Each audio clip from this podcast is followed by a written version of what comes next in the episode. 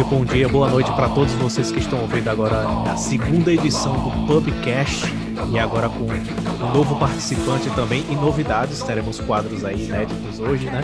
Recebemos suas histórias tragicômicas, amorosas aí através do privado do Instagram que vocês mandaram no meu perfil, no perfil do Ítalo, da Paulo, do Bruno, seja lá o que for. E Bruno é o novo participante aí dessa edição que vocês vão ser apresentados daqui a pouco. Então quero agradecer aqui, antecipar e agradecer também para quem assistiu a outra edição, acompanhou, assistiu até o final, teve o saco de ouvir a gente por uma hora e meia e escutou até o final. Agradeço a você que teve essa paciência e agradeço também a você que confiou na gente e leu Dostoiévski bêbado na mesma semana, tá? Muito obrigado a todos vocês. Então, quero apresentar-lhes aqui esses membros aqui que estão com a gente, todos esses co-apresentadores aqui desse podcast, aquele que reage contra tudo que não presta, inclusive nós mesmos. Aqui quem vos fala é Felipe Altami e apresenta a vocês aqui o nosso é, inédito participante também que vai estar tá nessa edição aí com a gente. Daqui para frente, apresento-lhes aí Bruno Vargas, pode se apresentar aí, cara. E aí, galera, beleza? A honra é chegar logo no, no episódio das histórias tragicômicas, psicopáticas, loucas. Vamos, vou ver se eu conto umas histórias minhas aí também. Eu vou contar só a minha da, com a minha patroa, porque senão dá ruim, né? É, sabe, vou contar só essa aí, que o resto deve deixar esquecido. Perfeito. E agora também apresentando aqui, né, aqueles que vocês já conhecem. Apresenta aí, Italo Maia, pode falar aí. Boa tarde, galera. É... Vamos para mais um episódio aí. Um episódio regado a cerveja, muita conversa boa. E agora vamos comentar agora esse quadro novo aí dos, dos episódios românticos desastrosos de, de muita gente que, que, que, nos segue aí no Instagram ou nas redes sociais. E, e história desastrosa de romance é, é, o que não falta aí desse povo, viu? Puta merda, viu? É verdade, é verdade. E agora apresentando aquela que as pessoas gostaram muito. Muitas pessoas dizem, nossa, como ela é fofinha, como ela é meiga, como ela é engraçada, não sei o que lá. Eu postei, repostei a foto dela e já comentaram. Nossa, que gata. Isso homens e mulheres, é. viu, comentando. Nossa, que é. gata, não sei o que lá. Pode se apresentar aí, Paula Arana. Felipe, você vai deixar eu sem falar agora, hein? Depois dessa. Boa tarde, gente. De novo aqui, né, com mais a cerveja. O que vocês estão tomando aí? Tomando Budweiser. Tô tomando Heineken, né? Heineken. Eu tô tomando 600, ah. aqui é o tamanho dessa, dessa gerigonça que eu tô. Eu sou do fã-clube da Heineken, não tem problema. Eu também, gente, mas era o que tinha no, no, no, no posto de gasolina. a minha, é a minha quinta long neck, então a, a, faca já tá afiada aqui, a Tramontina, para esses relacionamentos que surgirão. E é isso, tô Bru... pronta já. Bruno Vargas é o único que tá bebendo água, é como se ele fosse dirigir o motorista do é, rolê aqui do, do eu sou é, Eu sou respeitador das leis e como eu vou dirigir, é melhor, ainda mais com a coisa gravada aqui, né? Vai que tem um policial aí ouvindo isso. Sabe é verdade. É verdade. É muito bom aí se precaver. E a gente tava pensando aqui, né, desse episódio, a gente falar até sobre como sobreviver à faculdade, mas aí também é, a gente teve a ideia de fazer esse quadro sobre as histórias tragicômicas que vocês mandam aí, no, mandaram aí pra gente do privado. Pode ser que a gente misture de, de tudo um pouco, enfim, vocês vão ver aí no resultado final. E, assim, para começar um pouco, acho que a gente pode começar aí nesse sentido de como sobreviver à faculdade, né, que seria o tema inicial e depois a gente começa o quadro aí comentando, narrando essas histórias. Vamos narrar, vou narrar aqui para vocês e a gente vai comentando esses desastres aí que vocês mandaram-nos do privado e que e caso você queira também mandar a sua história tragicômica amorosa pra gente e que ela seja veiculada aqui no ar nesse podcast, garantimos anonimato total, não se preocupe que você não vai se ferrar e vamos contar e rir da sua cara também, tá certo? então, as instruções principais aí que vocês recomendam aí para quem quer sobreviver à faculdade, principalmente quando voltar desses tempos aí de pandemia. Como é que vocês fizeram aí para, como é que vocês se, se dão aí com esses ambientes de, de faculdade hoje em dia, faculdade federal, tem muito esquerdista na sala, tem, tem muita burrice, é muita lobotomização, professor inoportuno, como é que tá rolando aí? Quem quer começar? Eu, eu posso começar. O, ele perguntou como é que sobrevive, né, gente? Não sobrevive, né? Brincadeira. Mas, assim, a faculdade que eu estudo, ela não, não é federal. Então, assim, a gente tem um. É um pouco mais fácil do que a estadual que tem aqui na cidade, né? Mas ah, os meus, como eu vou me formar em plena pandemia, graças a Deus, eu fiquei o ano inteiro sem aula e provavelmente eu não vou voltar naquela sala de aula. Eu tô muito feliz, gente. Eu queria, eu queria falar isso, que eu não vou precisar voltar à faculdade. Mas assim, a princípio, comigo foi sempre, eu sempre, eu tenho um costume muito grande de matar as aulas. Não indico, mas é uma coisa que eu faço com frequência, assim. Que eu pegava, eu entrava na sala é, e ia à biblioteca. E eu acho que rende muito mais e você aprende de modo mais certo, na minha opinião, assim. Não sei como é que funciona aí, você, Ítalo, como é que foi? Como é que tá sendo? No meu caso, a minha faculdade é federal, só que o meu curso é um curso de engenharia, né? Um curso de exatas. No curso de exatas é o seguinte, o pessoal é engenharia, né? O cara tem que ser muito louco para ser socialista, né? Porque, por exemplo, num governo socialista de, de economia planejada, por exemplo, ou então até numa economia fascista que, que, que priorize monopólios, a primeira, o primeiro, o, o primeira classe, a primeira classe que vai ser prejudicada é, desse, desses grandes profissões, profissões tradicionais é o engenheiro, né? Porque não vai ter, não vai ter é, crescimento econômico, não vai ter aquelas, aquelas fábricas, né? Crescimento de fábrica, então o cara vai se, vai se prejudicar. Então lá na, na minha faculdade eu, eu observo muito, né? É, óbvio, tem esquerdista lá, tem feminista, tem, tem gente que faz isso aí, mas o, o ambiente ideológico lá é mais, é mais equilibrado, né? Você, você consegue ver o debate lá ocorrendo nas pichações dos banheiros, né? Então, lá, na, lá, lá nos banheiros, você entra lá no banheiro e tem lá, Bolsonaro 2022, já tem nego assim, botando, Bolsonaro 2022. Aí tem um lá que puxa a setinha assim, e diz, Ciro Gomes, é, Ciro Gomes 2022, aí o outro puxou a setinha. Ciro Gomes é vendido para a China, babaca. Então lá tem, lá tem esse, esse debate assim, no, nos banheiros, sabe? Mas durante Ciro a, Gomes, cara. É, durante as aulas, pelo menos assim, na parte ideológica, assim, é tranquilo, porque o cara tem que ser muito fanático para parar uma aula de física, de matemática, para dar para falar alguma coisa assim de, de, de opressão, de, de, de é, feminismo, de, de, socialismo, essas coisas assim, de, de, é mais tranquilo, né? Só tem, por exemplo, a, eu, já, eu, já, eu já vi alguma coisa mais ou menos ideológica em aulas, por exemplo, de, de meio ambiente, né? Foi uma matéria assim, ah, meu Deus do céu, que matéria inútil. Uma matéria assim sobre meio, meio ambiente. E o cara era realmente socialista, ecológico socialista, né? Ecofascista também. É. Ele falava. Ecológico socialista. É. Oh, era, era, aquele, era aquela, aquela Marina Silva, né? Era a Marina Silva. Era verde por fora e vermelho por dentro. Dos criadores de anarco-comunista, agora é eco, teve, ecossocialista. E, e teve outra, outra cadeira que eu paguei na faculdade, que era uma cadeira assim, tratando de economia, né? E só que o professor titular era um professor de economia que falava mais realmente da, da macroeconomia, né? A parte de, de, indústria, né? Que ele focava mais nessa parte mesmo pegando a área da engenharia, que é o que a galera realmente importa. Só que esse professor, ele, ele, ele teve uns problemas aí que, que deixou de dar aula por umas três semanas. Três semanas. Aí o substituto dele foi, sabe o quê? Foi um cubano para dar aula de economia.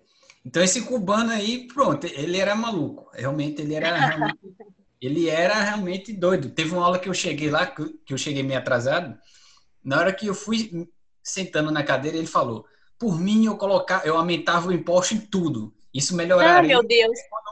Isso melhoraria a economia e, e, e, e, e tipo, a, a, a população mais, mais pobre, ela seria beneficiada. Eu, aí eu olhei aquilo ali, não, cara, pelo amor de Deus. Aumentar o imposto, né? Tá pouco. É, ele ele tá estava sugerindo imposto em tudo.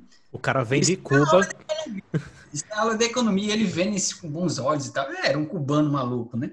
Aí eu olhei aquilo e disse, pô, que negócio, o que, é que eu tô fazendo aqui? Eu peguei minhas coisas, se levantei e fui embora. Eu fiquei estudando em casa mesmo, passei na matéria e me livrei. Mas, no geral, realmente, lá na engenharia, assim, essa questão assim, de socialismo, de feminismo, de essas, essas coisas mais pesadas que a gente vê na, na parte de humanos não, não tem muito, pelo menos no meu curso e no meu departamento. Eu me livrei disso e eu E eu, um dos motivos de eu ter entrado em engenharia foi, foi também por isso, que eu sabia que eu, e o meu saco ele estaria mais intacto se eu entrasse no curso de exatas. Né?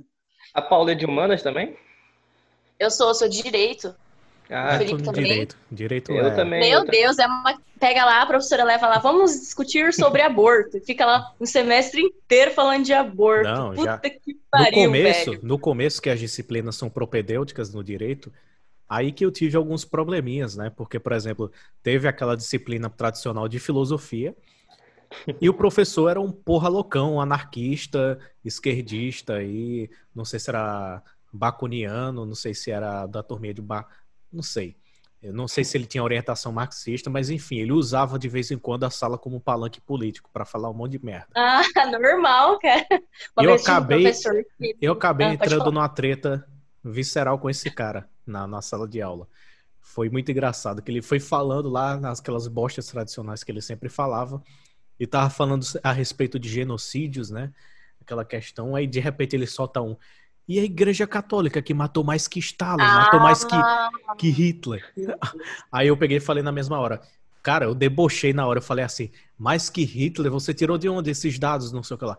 Ele matou sim, como é que foi? Não sei o que lá. Eu. Aí o professor, durante quatro séculos de existência da Inquisição, não houve sequer é, a quantidade de pena de morte que houve em um ano durante a Revolução Francesa, que decapitou mais de 40 mil pessoas. Se você pesquisar os julgamentos que houve aí, que houve no total aí uns 10 mil, menos de tipo, menos de 2% foram levados para o braço secular, e esse braço secular era responsável por aplicar as penas capitais. Aí eu expliquei isso tudo direitinho, esse professor soube nem, nem o que falar direito, ele tava falando, eu, eu sempre vi gente matando, justificando morticínio em nome de Deus, mas nunca vi um ateu fazer isso. Aí eu, e o professor, e o regime chinês comunista de Mao Tse Tung? Era um regime é. ateísta, perseguia budistas, cristãos, Exatamente. não sei o que lá. Os caras condenavam a pena de morte budista que, que cultivasse um tipo de flor que simbolizasse a religião budista. Eles mandavam a, aquela juventude maoísta, né, da Revolução Vermelha, a Revolução Cultural, simplesmente matar. E ainda mandava a conta para os familiares, a conta das balas que foram gastas durante a execução. Era uma coisa bizarra. E eu falei isso, ele ficou simplesmente sem falar. E aí na outra aula, ele veio falando conversei com o meu amigo que é historiador e ele disse sim, que a igreja matou milhões. Ah, porque ele fez faculdade de história. Meu, o genocídio do, do Mao Tse Tung foi o maior da humanidade até hoje, entendeu? E aí vem falar que não, tipo assim, como não? Foi o maior. 60, 70 milhões. Não existia, não existia a população na Europa do tamanho da quantidade de gente que morreu na mão de, na mão de Stalin. Exatamente. É, e se for contabilizar, por exemplo, eles dizendo que matou mais que Hitler, Hitler é, contabiliza aí 11 milhões de mortos. 11 milhões de mortos na Idade Média na Europa era quase a população, a população continental inteira. Você não tinha Nossa, recursos. É, verdade, né? é, Olha, é, irreal. Exatamente, não, não havia. Em... Entenda, nem se a igreja quisesse, nem se, a, nem se os membros da igreja, os sacerdotes decidissem, vamos matar todo mundo não teria recursos tecnológicos, materiais, recursos humanos o suficiente para matar tanta gente assim. É impossível. Até os sacerdotes iam ter que rodar, velho. Exatamente. Imagem todo. Eles mesmo teriam que Genial, se matar depois. É, sobra essa. só o Papa no mundo, só sobra o Papa. Não sobra ninguém. Não sobra ninguém. Pronto, dizimou a população. Ninguém mais aqui existe, sabe? Aquela coisa Portugal que... não colonizou o Brasil, não aconteceu mais nada. Não aconteceu mais nada. Pronto, todo mundo morreu. O professor Olavo Isso sempre universo fala, né? paralelo. Né? Hoje em dia, com a, o aumento da tecnologia, todo mundo fala, ah, o, o, progresso científico, pronto. Uma coisa que tem muito na minha faculdade de engenharia é esse culto ao progresso científico, né? Então, os caras realmente, eles só, eles acreditam que o progresso científico é realmente o ápice da humanidade, é realmente o que norteia todas as, as ações humanas. Nova Mas, religião.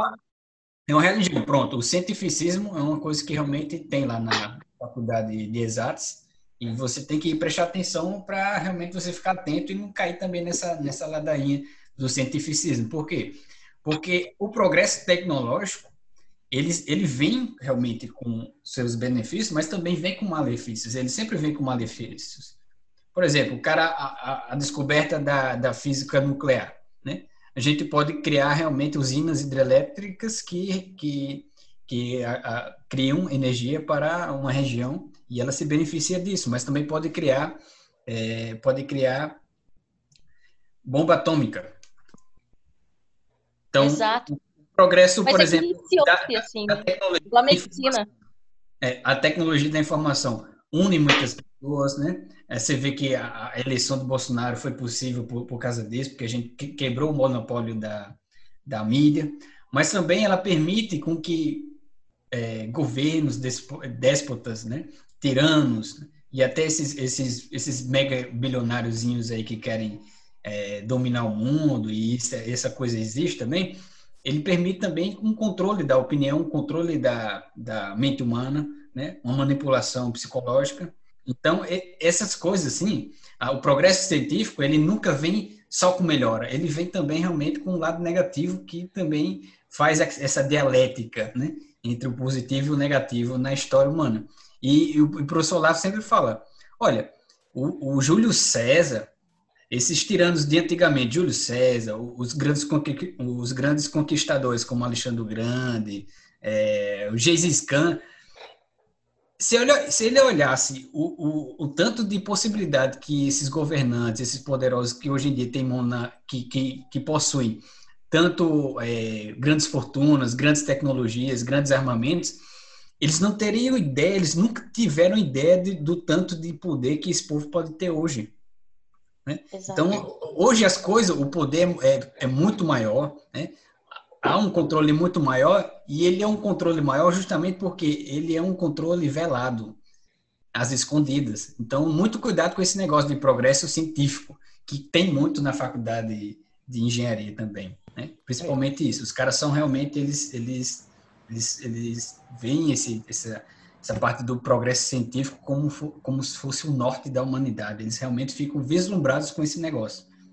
Exatamente. Vale lembrar que até no, no governo da, da Alemanha Nacional Socialista, eles se diziam sustentar pelo pilar exatamente do cientificismo, né?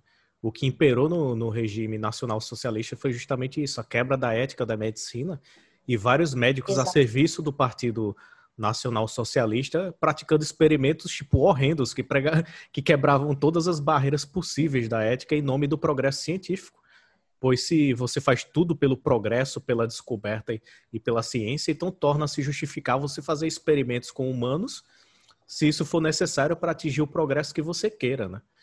A, a sociedade alemã, na época do nazismo, a sociedade alemã Exatamente. Era extremamente, falei, né? extremamente constituído de engenheiros altamente capacitados, cientistas. Influência positiva. Gente, prêmios Nobéis, assim, Sim. prêmios Nobéis. E os caras realmente estavam alienados, fugiam da realidade completamente. Como é que uma, uma sociedade, uma nação tão culta, tão inteligente como a alemã, pode cair naquele erro do nazismo? Né? É aquela ilusão ideológica, o progresso científico da, da eh, séculos antecedentes aí desse progresso na cabeça, né? mas realmente também todas essas ideias nihilistas, racistas, né? É, darwinistas que antecederam a criação do nazismo também, né? Exatamente, eles levaram ao extremo aquela crença do, do darwinismo, né? Aquele, a genética mais forte sobrevive e realmente Exato, tem mais capacidade exatamente. de adaptação e readaptação, que é a partir daí que eles conceberam a ideia da raça superior, né? A raça ariana, né? Ah, é, e também o Zaratustra de Nietzsche, né? Que eu acho que é a irmã do Nietzsche que vendeu à época o, algo assim, os direitos assim, e meio que, que Hitler se inspirou em Zaratustra. Não sei se vocês sabem, no Super-Homem e tal. Sim, eu assim, já ouvi assim. falar, já ouvi falar. É, o negócio virou uma bíblia para eles, assim. Foi, Interessante. Foi eles modificaram uhum. a Bíblia, né? Eles, eles expulsaram muitos católicos de lá, muitos sacerdotes, e tentaram submeter os poucos cristãos que tinham lá ao partido nazista, né? Alguns cristãos ainda se entregaram, né? Principalmente alguns luteranos. Lutero meio que também preparou um certo campo, né? Porque é, após, após a reforma ele mesmo, ele mesmo escreveu aquela obra lá contra os judeus e tal. Não que o Lutero justificasse o Holocausto nem nada desse tipo, mas ele partia daquela premissa de que os judeus dominavam né, o sistema financeiro e tal. Abre precedente, né? Ah, abre um certo precedente, querendo ou não. Como que você faz aí na tua faculdade, Felipe, para é, se resguardar? Ah, cara, na minha faculdade. Felipe é formado. Já sou formado, graças a Deus, me formei. É, se formou agora, né? Online, Exatamente. não foi? Formei online, gra graças a Deus, que eu não queria vestir aquela roupa ridícula e pegar o canudo. Graças a Deus não aconteceu. Mas enfim, cara, eu não tive nenhuma dificuldade para a questão de, de preservação lá, porque como era uma faculdade privada, a minha sala era muito mista, o pessoal era de boa, só teve esse professor aí. Para você ter ideia, tinha um professor socialista, marxólogo mesmo. Ele dava aula pra gente sociologia jurídica, ele deu algumas aulas, ele dava maior valor a mim. Ele ficava dando aula, ele ficava pedindo minha opinião. Concorda, Felipe? Eu não concordo, não. Ele explica aí. Aí eu falava, dava minha opinião e tal. Ele... A gente se dava tão bem que ele orientou meu artigo científico sobre liberalismo depois. Ah, assim é, um assim é de boa, né, cara? Exatamente. Ah, um dos poucos professores marxistas honestos que eu conheci. Ele fez questão, ele que me chamou. Ah, escreva um artigo aí que deixa eu te orientar aí, bora publicar. Aí eu escrevi um artigo sobre liberalismo e desenvolvimento humano e submeti. Ele tá lá como orientador na revista. Assim, Bacana isso aí, viu? Porque o professor Olavo, ele sempre bate nessa tecla, né? Ele diz quantas, quantas teses, quantos TCC, quanto, quantas defesas de mestrado, anticomunistas existem na, nas universidades, principalmente pública, né? São, é, se tiver, sei lá, mais de 10, eu acho, né? eu não sei o número o número exato, mas se a gente for comparar proporcionalmente, é um número ínfimo com, comparado com a quantidade pró-comunista e pró-cultura pró comunista, né? Porque, na verdade, a, o comunismo é uma cultura. Então, toda aquele, aquela tudo que vem assim através do comunismo, não só aquele comunismo, não só o comunismo mais tradicional, mas também, por exemplo, é, a nova esquerda, a escola de Frankfurt, todo é, é feminismo, é, toda, todas essas, essas ideologias que surgiram através do comunismo, é, se a gente for comparar as teses anticomunistas com as comunistas, é uma, uma derrota avassaladora, né? E, e, é desse jeito que se propaga a hegemonia na, nas universidades, a hegemonia da, das ideias da esquerda na, nas universidades. Então o cara, o cara às vezes não tem nem tanta, tanta malícia no, no, na cabeça dele. Ele se forma, ele acha que realmente adquiriu uma boa formação, realmente uma formação universal, naquela profissão dele, só que na verdade foi inculcada só ideias comunistas, de, descendente dessa tradição comunista na cabeça dele. E ele vai propagar isso sem nem saber, ele nem sabe as origens das ideias dele, né? Então, é, a pessoa tem que ter cuidado nisso aí, né? A primeira coisa que a pessoa tem que ter cuidado quando entra na universidade é não achar que ali naquela universidade você está entrando num Atenas, uhum. que você não está entrando na, na realmente na, naquela pujança cultural. A cultura, hoje em dia, ela está correndo, assim, a, a, alta cultura, a alta intelectualidade, ela está sendo formada fora das universidades. Em geral é assim. São pequenas exceções, como, por exemplo, na, no período da, da Universidade Austríaca, né, que tinha é, o, tinha o Otto Maria Capô, Eric Wagner, altas, altas intelectualidades mesmo. Né? E naquela época eu me lembro que o, o Otto Maria Capô já reclamava da decadência da universidade, né? ele reclamando de barriga cheia. Né? Mas hoje em dia, raramente a gente vê realmente uma alta cultura sendo formada, realmente pesquisadores intelectuais sérios que busquem a verdade, que busquem realmente conhecer a verdade por, por, diversos meios possíveis, não, não somente aquele meio burocratizado já pela universidade. Hoje em dia a gente conhece, a gente vê intelectuais mesmo sendo formados, principalmente agora depois do professor Olavo, fora das universidades. Então, quem entra dentro da universidade tem que saber já de antemão. Você não está entrando no Atenas, você não está entrando na, na Universidade de Paris, você não está entrando uh, na, na Alemanha de Goethe, você não está entrando na Áustria do Otto Capô, do Wöcklin, né, do Mises, você não está entrando. Você tá Nem dá batendo com São Tomás de Aquino na escola, acho que. Exatamente, você está entrando na universidade do PT, é do PT, é isso que você está entrando. Então isso. você tem que ampliar seu horizonte de consciência, pegar diversas outras bibliografias, principalmente para quem é da área, da área de humanas, né? Pegue Sim. outras bibliografias fora da sua universidade, porque aqui a universidade vai transmitir para você, ela é bem enviesada na cultura comunista, né? que já é uma tradição, já é muito, muito grande já nas universidades. Os professores foram formados através da cultura comunista, os professores dos professores também, e por aí vai. Sucessivamente, né? Frustrante, o né? O engraçado é que vocês que são aí do Nordeste, todo mundo fala muito do Nordeste por ter milhões de votos no PT e tudo mais, mas, cara, para quem é aqui do Rio, pelos relatos que eu ouço, aqui no Rio é muito pior do que aí no Nordeste, cara. Desse tipo de. A questão do Nordeste, por exemplo, na última eleição, todas as capitais, se eu não me engano, deu Bolsonaro. Entendeu? As capitais hum. geralmente dão, Bolso... dão oposição ao PT. Porém, os outros municípios, né, que geralmente são mais uh, o foco de, de dependência, de assistencialismo da era do PT, geralmente fica sempre com o PT, cara. Mas aqui em Natal, por exemplo, deu, deu Bolsonaro. Porém, nos outros municípios é que deu Haddad. No interior... E a governadora é PT, não é? Do... Oi? A governadora é ah, PT, é? não é? A governadora é do PT. O prefeito não. É, exatamente. Já o prefeito que... não é do PT. Prefeito eu acho é... que o Rio de Janeiro tá, tá, bem pior que vocês aí nisso aí. Primeiro acho que, que tá, nossos, tá, sim.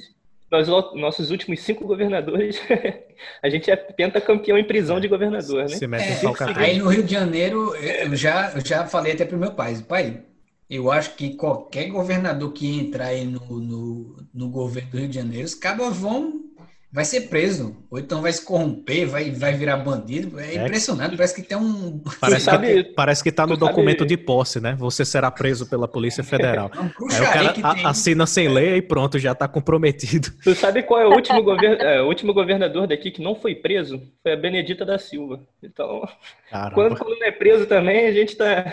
Minha nossa. Tá ruim, hein? O, mas aqui na faculdade, eu só achei um jeito de escapar disso aí, cara. Eu tranquei a faculdade. melhor jeito impossível, né?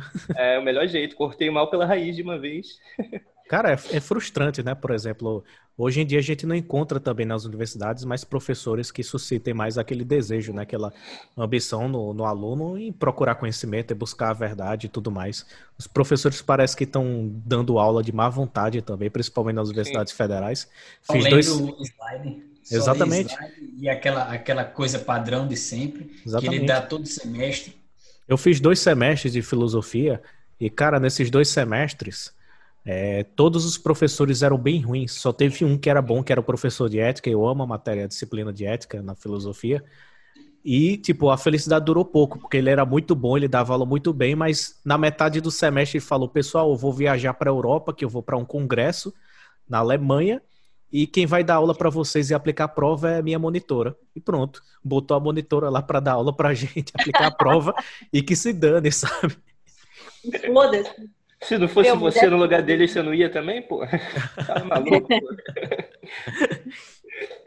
Pois é, olha, uma, uma dica que o professor Olavo dá para quem entra em universidade, assim, principalmente em universidade assim, mais pesada, mais realmente decadente mesmo, como, por exemplo, humanas, em curso como história, curso como artes, né, que, que realmente o negócio é o bicho pega mesmo.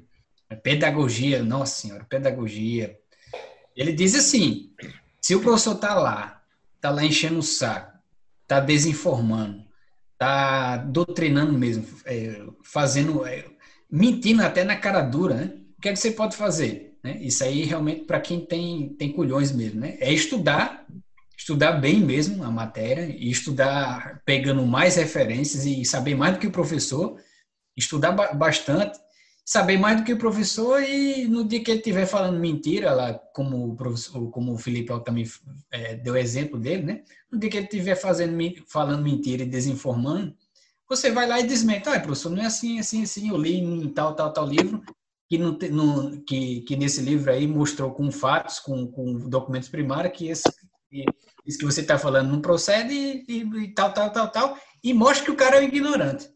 O professor Olavo disse que ele garante que o cara fica morrendo de medo e dá 10 para você até o final. Ele disse que alunos dele fez isso no, é, fizeram isso na, na, na, universidade e funcionou. Os caras é, ficaram com medo. Isso daí é uma das primeiras aulas do COF, né? Isso. Agora ele diz assim, não tenha medo dos caras, não tenha medo porque a maioria os caras blefa mesmo. Aliás, ele disse que se Eles você ouve realmente... essa porra calado, é. tu é um covarde. Né? É, Sim. Eles contam, eles contam que o cara realmente é um covarde. Exatamente. Eles que contam eu... que você, que ele vai ficar quietinho, que ele vai ficar Sim. respeitando o professor.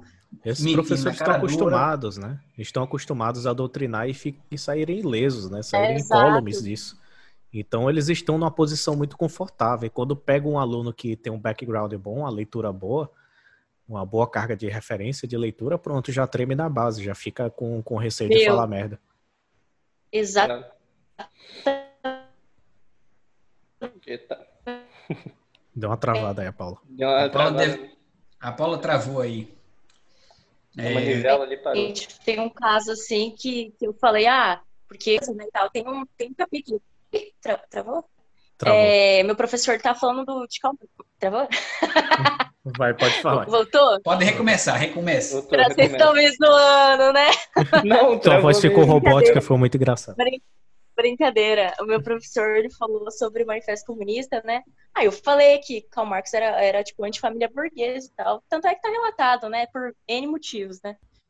Aí, eu, quando eu falei isso, ele olhou para mim e falou: Não, é mentira. Aí depois ele olhou para uma aluna assim, bem à frente dele e falou assim: Isso que dá lei de forma superficial. Foi? ele, ele, ele, falou que eu li de forma superficial, sendo que o que eu falei foi uma transcrição, tipo assim, eu fiz uma, uma paráfrase do, do, próprio livro, entendeu? Eu só, eu só repeti o que está escrito, né? Isso que dá de ler, tipo assim, se não tá de acordo com ele é porque você leu de forma superficial, entendeu? Você tá deturpando, Marcos. É, eu tive uns professores assim na escola. Na faculdade eu não tive. A faculdade aqui no Rio é bem positivista, muito positivista. Mas assim, no, é, o nego não entrava muito em questões ideológicas, não. Mas agora na escola, professor de história, nossa senhora. Eu estudava numa escola particular ainda, só que aqui na região metropolitana. A escola particular é como se fosse uma escola pública da capital.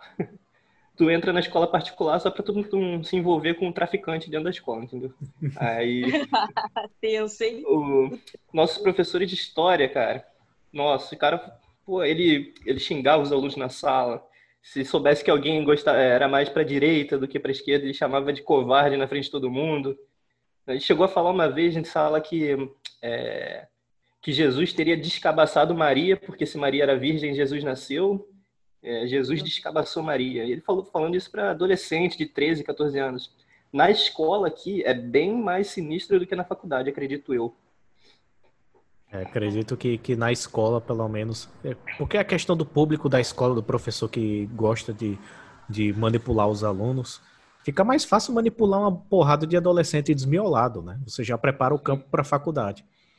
A missão dos professores da escola de base é justamente preparar a militância para a formação Sim. acadêmica da faculdade, do ensino superior. Na faculdade, o, o trabalho está pronto, né? Exatamente. O cara já chega na, na universidade desmiolado já. Né? Ah. Antigamente o cara se desmiolava na, na universidade, hoje não. O cara já chega desmiolado e termina de enlouquecer na faculdade. Não, já chega de base, pô. O pessoal já vai para a faculdade sem saber ler, sem saber escrever direito. Tenta aprender lá na hora e é um desastre, cara. Não tem para onde correr. Agora, na minha faculdade de, de engenharia, cara, eu falei que, né, pelo menos para mim, o negócio é mais tranquilo, porque lá é mais equilibrado. Você encontra gente de direita, encontra gente de esquerda, né?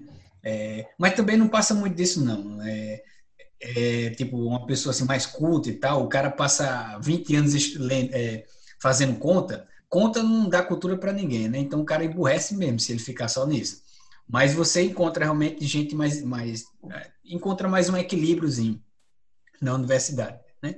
Nesse, nesse departamento de exatas. Só que eu já encontrei Olavete lá.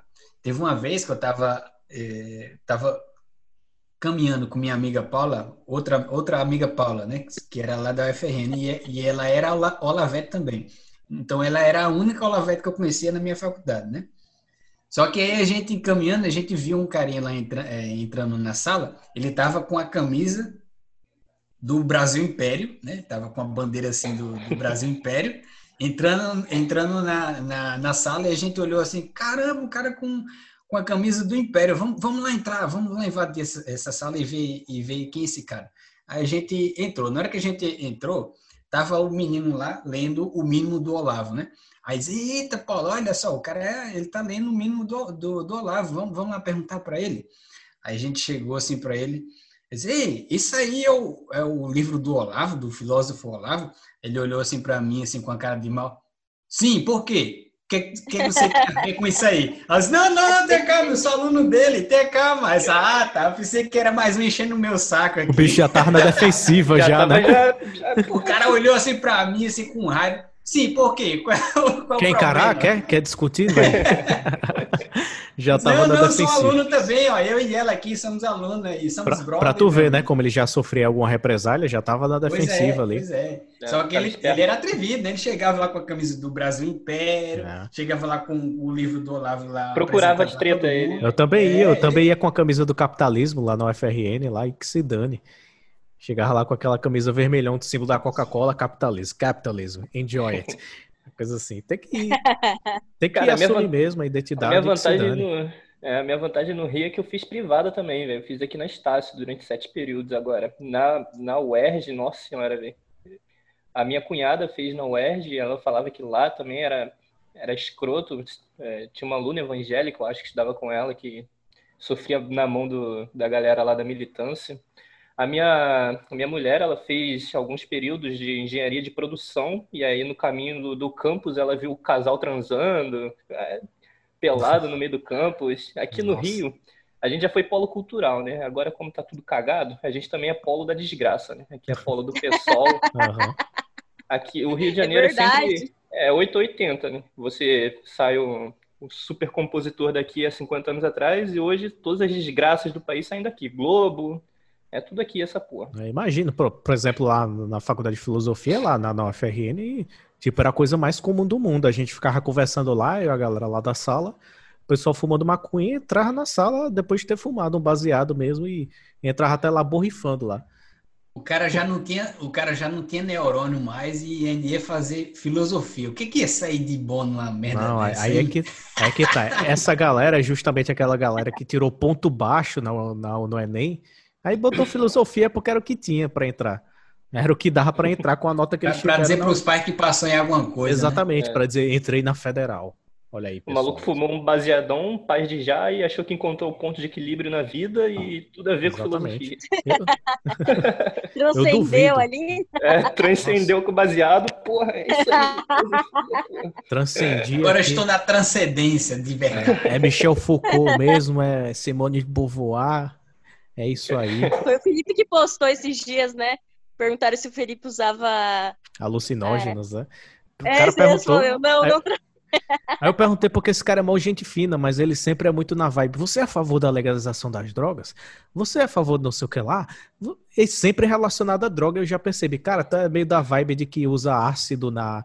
Usa ácido e bala numa rave e acha que tá transcendendo com a Shiva, né? A deusa da, da Índia, a deusa indiana. Aí se mete na lama assim, acha, tô transcendendo aqui na rave, cara, é isso aí. Tô super consciência elevada, você tá ligado? né? Esse pessoal que frequenta a rave acha que tem uma elevada. consciência elevada. Acha que é super é. good vibes, ser vibrações evoluído. positivas, seja a luz na vida dos outros. Tá fumando um baseado escondido dos pais e tá procurando Exatamente. a aprovação do Altamir. Exatamente, dá vontade de chegar assim. Diz aí não, que eu não tô fazendo merda, Altamir, na moral, velho. eu fa- dá vontade de chegar assim, Agora- não, cara, você não tá atingindo os sete pontos do chakra, você não tá fazendo transcendência psicodélica aí, você não tá fazendo nada disso, você não tá atingindo nirvana, você só é um É só um drogado. baseadinho, cara. É só um baseado, cara. Você é só um drogado, cara. Você fica que nem um esquizofrênico numa rave. É isso. Cara, teve uma vez que, que lá, na, lá na faculdade, lá na faculdade, eu presenciei, eu estava indo carregar meu cartão de, de- de ônibus, né? Eu presenciei um, um diálogo entre um, um maconheiro, daqueles maconheiros assim, surfistas, bem doidão, meu irmão, aquela coisa assim, um diálogo entre um maconheiro desse e um autista, velho, aquele autista bem pesado. Eu vi esse diálogo e eu juro por Deus, juro por Deus, cara, que eu entendi mais o autista do que o drogado. Eu entendi mais o que o cara tava falando do que o drogado. Meu amigo, é uma destruição neuronal desgraçada. O cara realmente fica retardado. Puta que pariu. O cara fica retardado, eu juro, velho. Eu entendi mais o autista do que o maconheiro. Mas ele era muito autista ou ele era tipo. ele era autista, cara. Ele era autista mesmo, sim. Eu já conheci outro autista que, que ele era bem leve, né? Então, Era tipo você Paulo Cogos. realmente que o cara... É, o cara é o Cogos, é o. Cogos, Cogos nordestino. Pois é, mas eu juro por Deus, velho, é é uma desgraça. Aí um cara desse vai entrar em filosofia. Pronto, é pra acabar logo de vez. O que acontece muito aqui no Rio é tipo, é, no, no direito pelo menos, é como eles são positivistas, eles são como, como o Barroso mesmo é. O Barroso ele dava aula aqui na UERJ. Acho que ele ainda tem uma cadeira aqui na UERJ. Eles são todos a lá Barroso, entendeu? Então tive umas palestras aqui. por exemplo, defendendo a liberação dos presos, porque existia é, ferimento aos direitos humanos dos presos, porque eles comiam comida com barata e os caralho. E aí o cara fez um trabalho, é, trabalho acadêmico, que ele foi lá e apresentou um slide com foto pra gente, é, esse professor universitário. E no slide ele estava lá dentro da cadeia, tirando foto do, dos caras lá, 50 malucos dentro de uma cela, comendo a, a comida estragada e os caralho. E aí, com base nisso, ele defendeu aqui no Rio de Janeiro a liberação dos presidiários. Imagina se você vai liberar os presidiários do Rio de Janeiro. Acabou o Brasil. Não, cara, eles, eles sabem muito bem do que estão fazendo. É o em proletariado. Né? Liberar o Covid. Fizeram alguma coisa assim, ah, os que são é, linha de risco têm que ser liberados, algo assim. Porra. Porra. Exatamente. O pessoal, a questão é regimentar aquele que é considerado, a, a massa considerada do looping proletariado, que para eles é uma arma, um instrumento para atingir a, a revolução proletária, atingir a dominação socialista, essas coisas. Então eles usam essa classe mesmo. Porque pode perguntar para esse pessoal, eles aceitam que seja que nem nos Estados Unidos? As penitenciárias dos Estados Unidos, ninguém passa fome lá não. Comida de primeira, tudo ok. Tem banho de sol, tudo organizadinho. Não tem muita briga de facção, todo mundo direitinho lá na sua cela, mas eles não aceitam. Se fosse naqueles ditames com um sistema penal de lá, tipo prisão perpétua, eles não aceitariam. Então, essa questão, ah, estão maltratando os presos lá dentro. É Presídio é privado, né? Exatamente. Penitenciária privada. É só desculpa. Se tivesse tudo ok, eles iam pedir a liberação dos presos da mesma forma. Da mesma da forma. Sim, é verdade. E agora, fazendo uma pergunta para vocês, né? Vocês tiveram na. Pronto, aqui é um cara que faz engenharia conversando com três pessoas que, fa... que fizeram direito, né? O que é que vocês fizeram? o que é que vocês fizeram, por exemplo, para se proteger psicologicamente de aulas meio, meio sem graça, de aulas ideológicas, de aulas realmente que acabava mais confundindo a cabeça do que ajudando? O que é que vocês fizeram? Vocês, como Paulo, vocês saíam da aula e iam estudar mesmo, ler outros livros? Ou, sei lá, o que, é que vocês fariam? Cara, a minha rotina para eu chegar na faculdade é o seguinte: eu moro na região metropolitana, é, Magé é o nome da cidade. Eu pegava o ônibus 5 e meia, 5 e 20 da manhã para chegar na aula de 8 horas. Então era 3 horas de viagem para ir, 3 horas de viagem para voltar depois do estágio. Então quando eu chegava e a aula era uma merda, eu tinha um grupo já de dois a três amigos que a gente não ficava perdendo tempo, entendeu? Né? É porque a Estácio é faculdade privada, mas na faculdade privada você sabe que a galera da privada é a galera mais pobre do que a galera da, da federal. Né? Isso, então, exatamente. Então, tipo, aqui na, na, Universidade Federal a galera vem de metrô, ali da Laranjeiras, vem ali de Botafogo, Copacabana. O meu grupo de amigos vinha um de Nilópolis, o outro morava ali no centro, perto da Uruguaiana, então, porra, a galera fudida, entendeu? E a gente, pô, já tinha uma consciência, tem uns, eh, eles são alunos do Olavo, se não me engano, também. Então a gente chegava, porra, já é um trabalho do caralho para chegar na faculdade. Então quando a gente chega, se estiver falando muita merda, não, a gente não leva 30 minutos, a gente mete o pé da aula. A gente metia o pé da aula, né? Que eu tranquei. Eles estão lá ainda, eu não aguentei. É, cara, eu acho que para a questão do direito, é bom você ter uma base na ética filosófica, na, na, nas raízes daquilo ali, do que a, a moral atemporal, né, como o Russell Kirk defendia, você tem a noção de que a ética e a moral estão acima da, do dispositivo legal, da estrutura do, do mero legalismo jurídico, daquela pirâmide de Hans Kelsen, né, daquele arrombado lá. Clássico, e só tem a pirâmide. Né? Exatamente, né? você tendo noção disso, você consegue arrebatar todo mundo, você já consegue ter uma noção do que é o direito de verdade, que o direito para mim está acima do que está escrito numa carta, né? Antes de tudo, a gente tem direitos que são inerentes, né, à natureza Exatamente. humana. Direito natural, né? Exatamente. Então, eu, eu levava a, a, o direito dessa forma. As aulas começavam 8 horas. 8 horas eu acordava.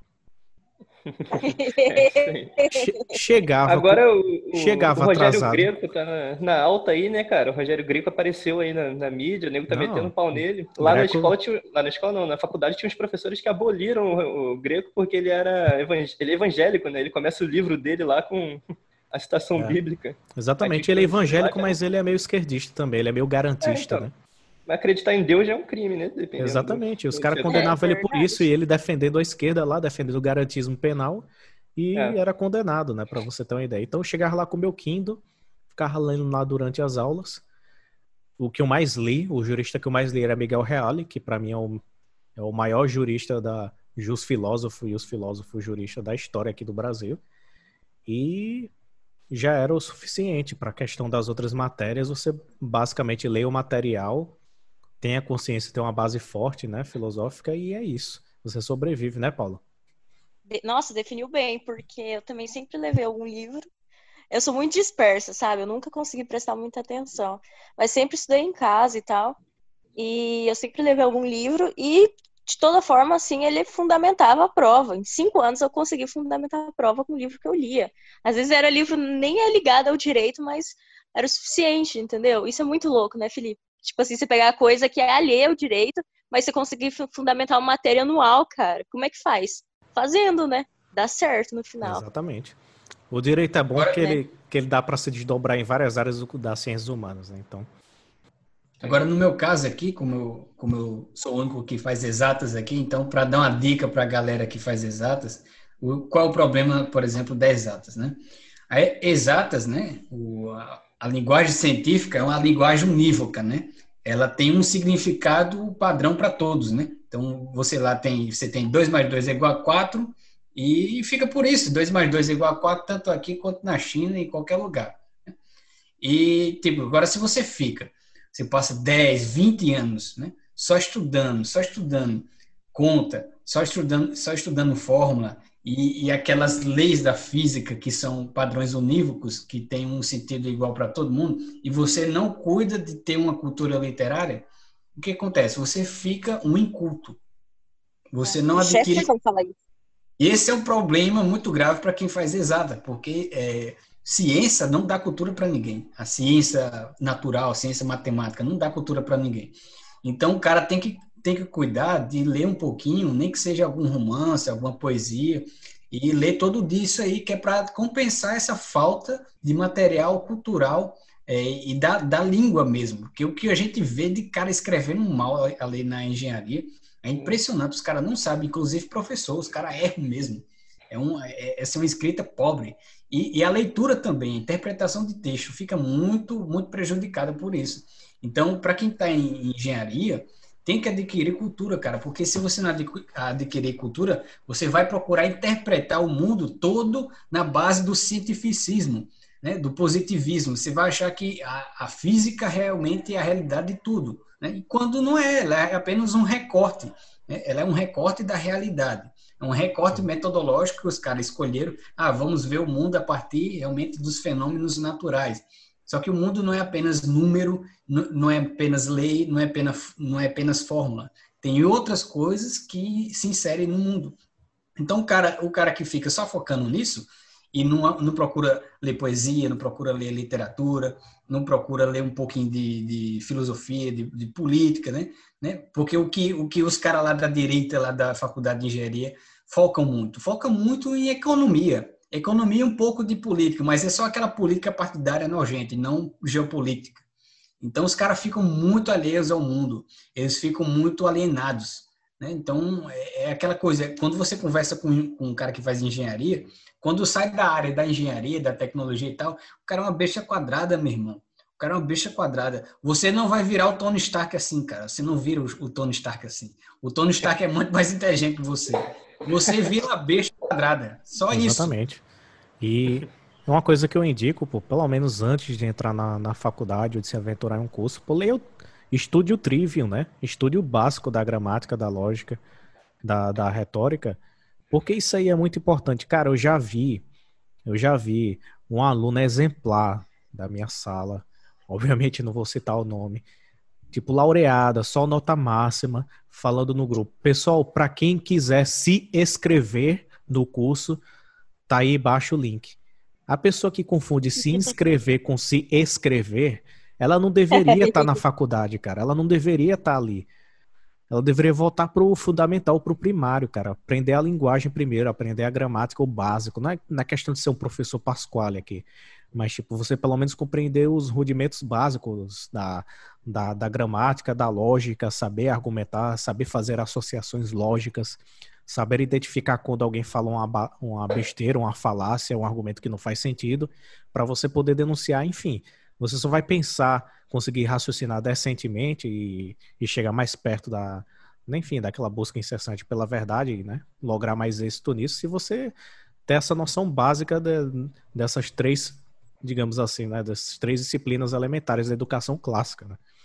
Cara, isso faz muito sentido. Por exemplo, é, lá na minha faculdade, tinha uma menina que ela era muito assim, ela tirava muitas notas altas, né? Ela pagava oito, nove matérias e era só notona, notona, notona.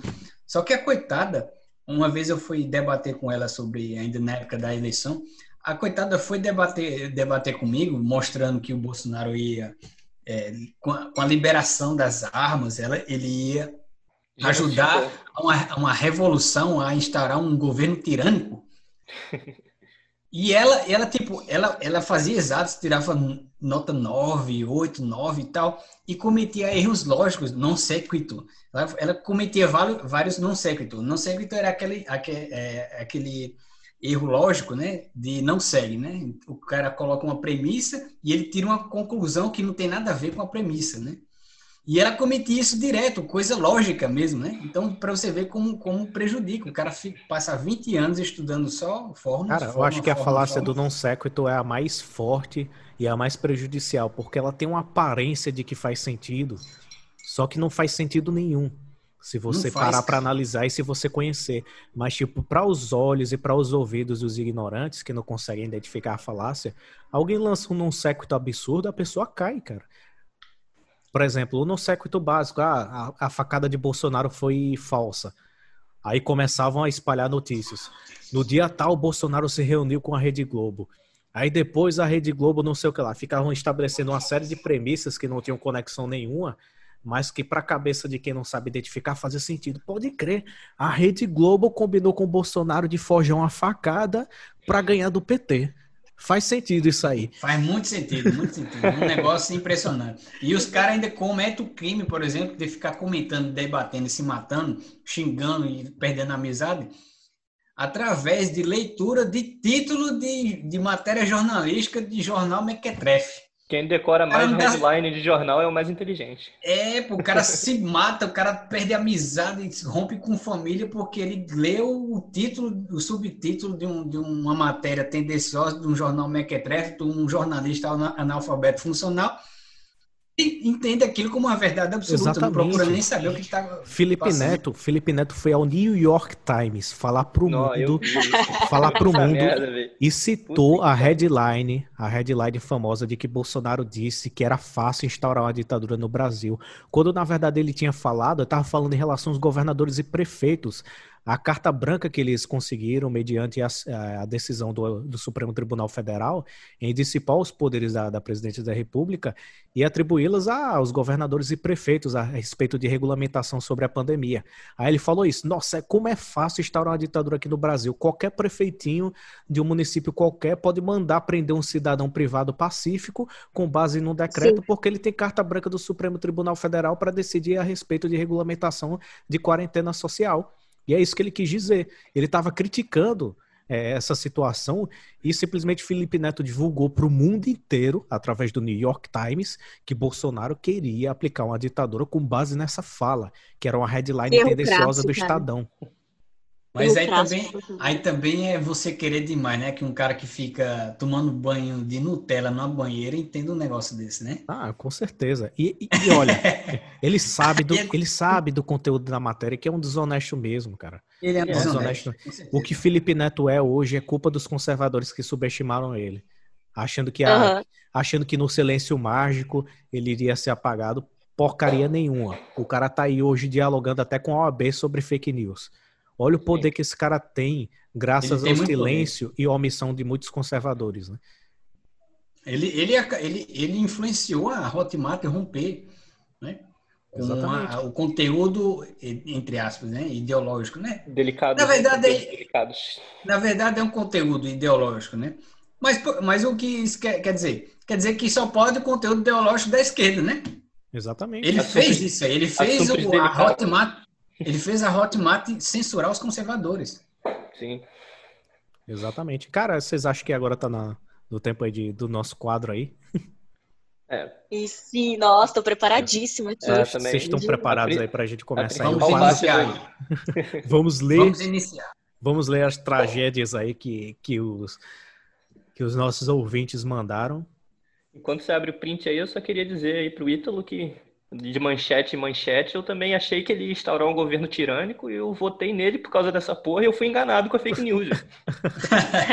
porra, eu acreditei na manchete, porra. Falou, porra, vai instaurar uma ditadura. Eu, porra, é isso? Vamos. É isso que eu quero. Aí me enganei, porra. Aí que ditadura fake. fake, meu Deus. Porra, aí é foda. Agora vamos procurar aqui, né, a história do pessoal. Vamos lá primeiro aqui de uma história aqui que, que eu acho que foi o Ítalo que recebeu, né? Manda bala. Manda bala, né? Vamos falar. Ela começou aqui falando: Meu primeiro namorado. Eu vou imitar a voz de mulher. meu primeiro namorado era meu melhor amigo na época de colégio. Ele era incrível. Tipo, que homem. Não falo por beleza, não, mas pelas atitudes. Até quando entramos na faculdade, fazíamos cursos diferentes em faculdades diferentes formos, fomos nos afastando.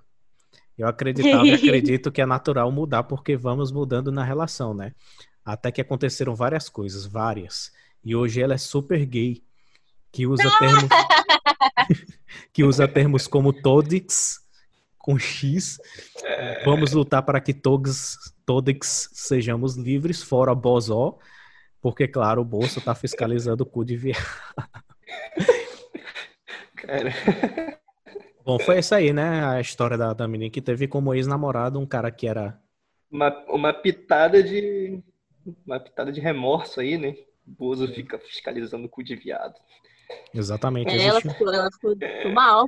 É, existe um rancor nessa história. Cara, já teve um amigo meu que ele paquerava com a menina que era super católica. Cara, essa menina era católica de berço, cara. Ela entrou na faculdade, ela virou ateia, lésbica e maconheira. Como? É sempre assim, né? Incrível. Né? A é. gente vê aqui pelo, pelo relato da, da menina, né? Ela, Helena aqui de novo. Meu primeiro namorado era meu melhor amigo na época de colégio. Ele era incrível. Tipo, que homem. Não falo por beleza, não, mas pelas atitudes. Então o cara era um machão. Né? O cara era um, realmente um macho alfa. Uhum. Até que quando entramos na faculdade, então aí já entra o ponto de inflexão, né? o ponto onde muda toda a história. O cara entra na droga destaque, da faculdade. Destaque para a faculdade. É, é, fomos nos afastando, né? Óbvio, né? Ela, ela foi virando uma conservadora, católica, opressiva e, e maluca. E ele, um realmente um empoderado, né? Um homem empoderado, tão, tão empoderado que virou gay, né? Hoje ele é passivo. E usa termos como todos, vamos lutar para que todos sejam livres, fora Bozó. Porque... Isso aí não é questão do cara ser gay, não, velho. O cara usa todes que você. É, porra, velho. Não, aí já é demais, né? Meu, tá, qualquer tá ser humano que usa tipo, todes. Usa... É. Pelo amor de Deus. Filha da velho. Não é mais, não é mais é. porque tá não, dando a bunda. Já é inaceitável. Não, o, o, ênfase nem, o ênfase nem é sexualidade. Foda-se o que ele virou. Mas, mano, não. pelo amor de Deus, né? Escrever errado aí não dá, né? o ápice da história não é que ele virou gay, é que ele escreve Todix. Exatamente, isso é, o pior, é a pior coisa sobre ele. Não, não, não, tem nada a ver sobre a sexualidade, é. mas a partir do momento que um ser humano usa Todix, ele perdeu Sim. sua alma já. Aí merece desprezo. Exatamente. Mas, mas, mas e aí, Altamir, o que, é que você, você acha aí dessa história? Se bem que o pessoal tá, tá muito tímido, né? Dava para contar uma história assim mais elaborada, né? Os caras é, resumem. Exatamente. Eu, eu, quero história desastrosa mesmo, aquela história chocante, tragicômica. Aquela Novela história mexicana. Que é, é aquela história que é uma tragédia, é uma tragédia na hora que acontece, mas depois você lembra do passado e começa a rir. Caramba, aconteceu isso comigo, que merda.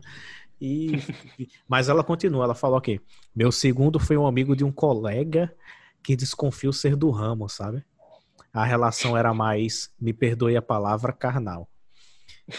Ou seja, eles escutavam bastante Leandro Carnal e tal, acompanhava. É, exatamente. Eu estava numa fase de eu estava numa fase de revolta pelo ex. Olha só o que o ex fez, olha o que você, ex, fez com essa menina. Você usou o Todix e revoltou a menina. Agora ela ela ficou numa relação carnal graças a você. E com o tempo começamos a namorar. Só me trouxe frustração. Ele é incrivelmente inteligente, mas é um exemplo de quem tem muita facilidade para aprender. E não utiliza o dom, graça que tem. Terminamos porque, sem conhecer o Eden Valley, foi o que eu fiz. Ele, pela história dele, se diz agnóstico até hoje, está desempregado. acredite, saiu do trabalho que era concursado para estudar para um concurso melhor e hoje vive apenas de frequentar a casa de swing. Meu Deus! Então, digamos que fiz Gente, a escolha correta. É uma crítica autora do, do, da história, não é a história. Cara, é pessoal a história. Aí é dedo podre. O cara deixou um, um, um emprego que dava estabilidade para frequentar a casa de swing. Olha tá o ápice errado. do cara. Brincadeira, gente. Zoeira, pelo amor de Deus. Olha aí, a Paula. Essa parte aí. Vocês acham que ela é meiga? Olha só o que ela faz, o tipo de piada que ela Gente, é brincadeira. Eu já vou ser cancelada depois desse podcast aqui. Já vamos preparando dinheiro pro processo aí, galera. Já tô falando assim, juntar os dezão aí. Agora, agora voltando, é, voltando a história da menina, né? O, o cara, primeiro, o primeiro namorado dela Provavelmente ela era uma, era uma pirralhazinha adolescente e ela achava que homem maravilhoso. Você não tem como garantir se realmente se eram virtudes realmente de um homem. Pode ser realmente só um vislumbramento de um adolescente. E adolescente, como todo mundo sabe, adolescente faz merda, né? Uma e porrada ele... de descoladinho da escola que eu conheço virou esquerdista ou viado? Ou... É, Tipo, Descolado na escola não significa época, época de escola, por exemplo, o que é que causa alvoroço em mulher? O que é que deixa as mulheres realmente empolvorosas? É aqueles bagunceiros de, do fundão e aqueles atletas de escola, né? Se é, for então, os dois, é, é combo, né? Exatamente, pô. Aí, tipo, é aquela masculinidade meio desordenada, né? A o cara mostra de muita força. deve ter mudado, é, né? O cara mostra força, o cara mostra coragem e tal, mas desordenada. O cara realmente ele mostra força e coragem para vagabundagem, para realmente é. Exatamente. Eu acho que no período da escola, né? Período na escola como é na adolescência, a gente tem uma dualidade, a gente nunca tem um meio termo, né? Tem aqueles que desenvolvem mais essas características que atraem mais, tipo a coragem, a liderança, a independência, mas geralmente o cara usa isso para ser um puta irresponsável, um putão que não quer saber de nada. Mas essas características atraem mais aos olhos femininos do ensino médio, digamos assim. Enquanto do outro lado tem aqueles que só vivem isolados, não quer saber de nada, os nerds que, que se isola e não tem essas características e vence aquele que tem as expressões mais fortes, o, arquétipo, o arquétipo masculino mais forte ali presente, né? É, aí depois o que acontece, né? O cara que era, ele era o o que homem, o homão no ensino médio, mas ele não tem formação nenhuma, não tem personalidade, não tem força, não tem realmente, ele não tem aquele, aquele, ideal realmente firme que tange a vida dele. É mais um adolescente que se move pelas paixões e pelos e pelos desejos evanescentes, né, que mudam a toda hora. É o que acontece, o cara desse fraco, ele é uma pessoa fraca, entra na faculdade, e aí ele se ilude com todo aquele glamour falso da faculdade, né? E, tipo, aí ele começa a se inspirar no professor de história esquerdista, socialista, e quer se juntar a um grupinho para ser aceito, e o grupinho que, para ele ser aceito, é aquele grupinho do, dos progressistas e, e, e aquele grupinho lá do ter compaixão pelo outro, empatia pelo outro, aquela coisa toda aquela coisa toda delicada e tal, e eu o cara acaba virando o gaysão passivo, né? Que usa todix e todix, né? Sim. É, todix e todix. A percepção, de, a percepção de homem de verdade dela deve ter mudado com o tempo também, né, cara? É, também. É né? Namoro longo que começa na adolescência e termina quando eles já são adultos, geralmente isso é, acontece, né? Acontece, acontece por isso. A Aí, pessoa Paula, realmente vai coisa... mudando. Paula é. Não, só tô, tô refletindo aqui, vocês falando e tal. Não, mas é, acontece muito, o Bruno tem razão. Tipo assim, o seu conceito, né? O próprio conceito, você se namora com 15, aí você faz 20, não é mais o mesmo, né? Por isso que geralmente acaba.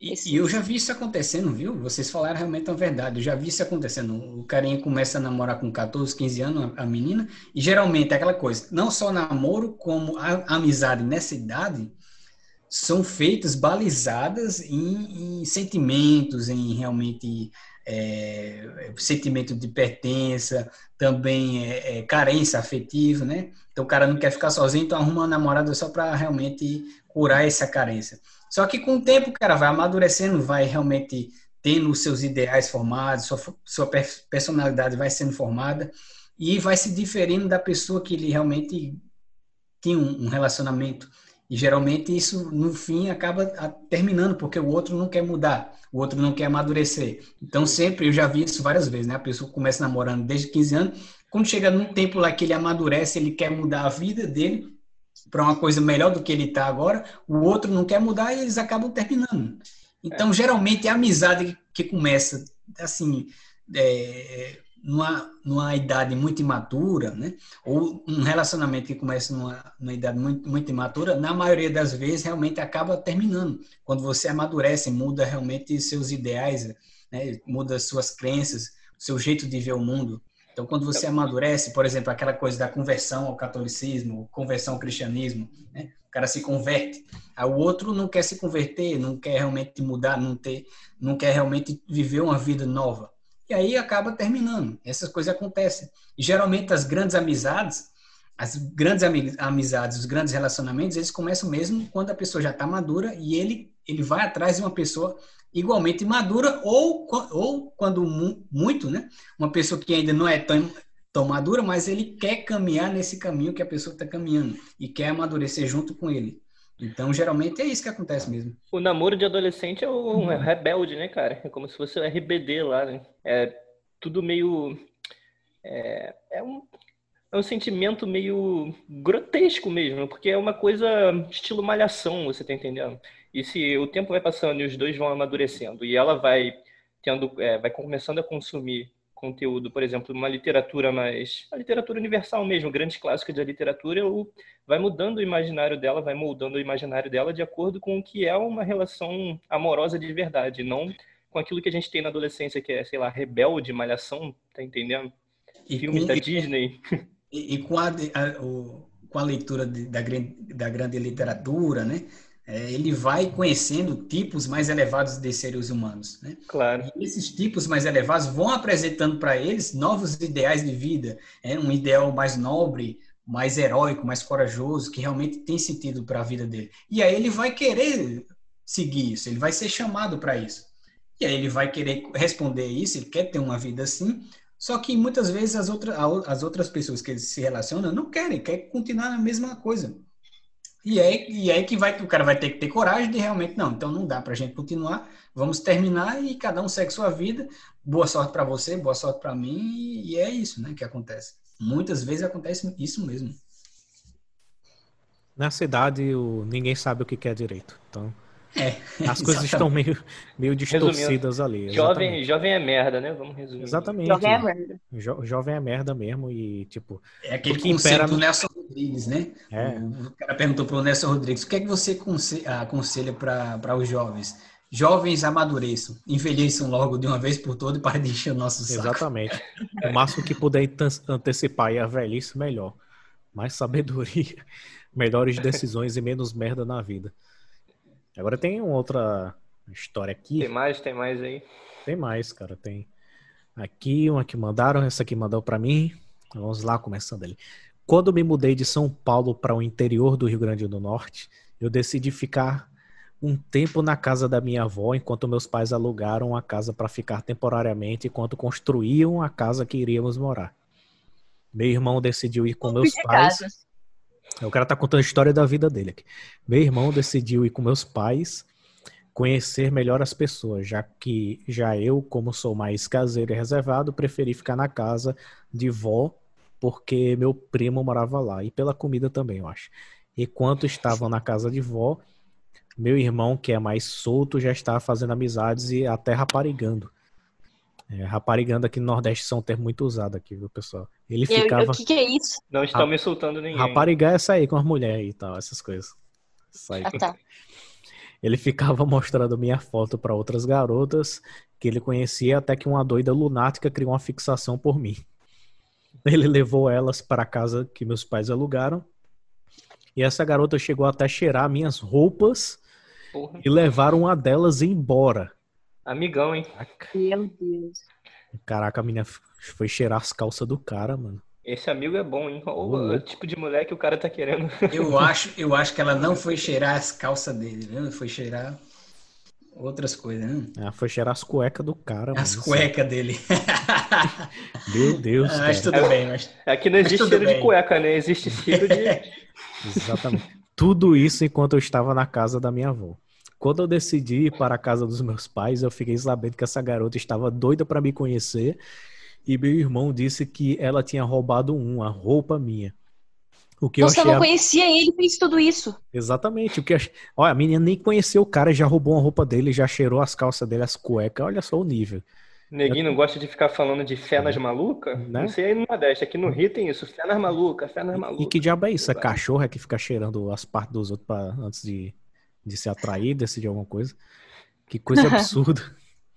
aí foi lá. Quando eu conheci, eu a, quando eu a conheci, achei ela gente boa, mas não tinha interesse em ter algo com ela, então recusei. É, né, depois dessa, né, depois de saber que a menina roubou roupa, cueca, ficou cheirando. É o mínimo, assim, né? Exatamente. O que ela não aceitou de forma alguma. Ai, meu Deus. Ela me ligava de vários números ou no restrito e eu tinha que desligar o celular para ter sossego. Até o momento que a mãe dela, que me ligou me pedindo para eu namorar ela e dizendo que ela estava ameaçando os familiares em, em caso eu não namorasse ela. Meu Deus.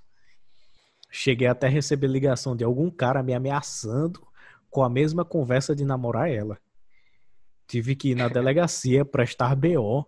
E isso foi uma coisa inusitada pelos policiais que acabaram rindo da situação. O policial chegou a perguntar do porquê eu não ficava com ela logo. Meu Deus! Acho que se fosse uma situação do sexo oposto, seria levado a sério, com certeza. Ela acabou. Seria. Ela acabou se mudando devido aos problemas com outras pessoas de lá. Graças a Deus, com o tempo, os problemas acabaram. Esse Sim, policial aí é o que se envolve com essas doidas aí, aí acaba saindo na porrada, da troca de tiro, um mata o outro. É dessa história cara, que eu tô falando, cara. A mulher perseguindo ele e mandando os capangas ameaçar o cara pra. E o policial ainda, não, mas por que, que tu não pega ela, pô? Tá por que, que tu não pega ela logo, cara? Exatamente. Imagina o policial falando isso pra uma mulher, não, que eu tô sendo ameaçado aí por um cara perseguido. Não, me fique com ele logo aí pra acabar com isso aí, homem. né? Aí os caras se envolvem com essa porra aí, um PM é. desse se envolve com uma mulher doida dessa aí, depois é feminicídio aí. Exatamente. Imagina o choro que seria. É. Mas, cara, que, que história doida, mano. O cara ser ameaçado pra namorar a menina. Era pra cara... ser um bagulho descontraído aí, o maluco mandou a psicopata essa. aí na história. É, tá essa, essa mulher claramente é psicopata, é uma maluca. Com certeza. Essa é Nossa, é perigosa, realmente. Botando a faca no, no, no, pescoço da, da mãe. Namora comigo, porra, senão eu mato minha mãe. Essa aí é pior do que mulher traficante, cara. Pelo amor de Deus. É verdade. E ele falou no final que ela acabou saindo da cidade porque teve problemas com outras pessoas. Eu já imagino é, que ela deve Se com ele não era problema suficiente, imagina o problema de verdade, né? Exatamente. Ela ficou secada pelo cara, ô louco. Aí teve outro aqui que mandou uma história que para mim foi sem graça. A história de um incel, eu acho. Não sei. Ele falou: Minha história é simples. Eu gostava de uma amiga minha, levei uns fora, fiquei na friend zone o tempo, de boas. Mas aí, uma hora, me afastei dela. E depois, quando eu quis me reaproximar, acabei insistindo pra caramba e comandando muito ela. Tava meio obcecado pela moça.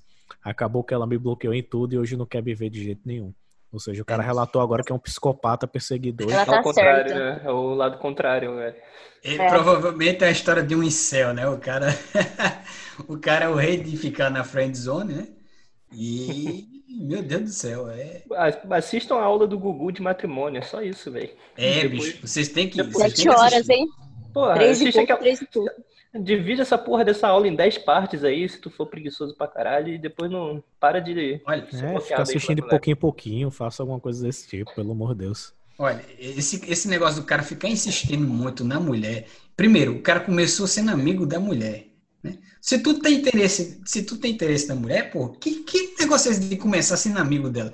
Porra, Olha, é aquela coisa, né? O, o, cara, o cara namorando a mulher, ele já é namorado e amigo da mulher. Tu quer ser amigo dela, então namore ela, pô.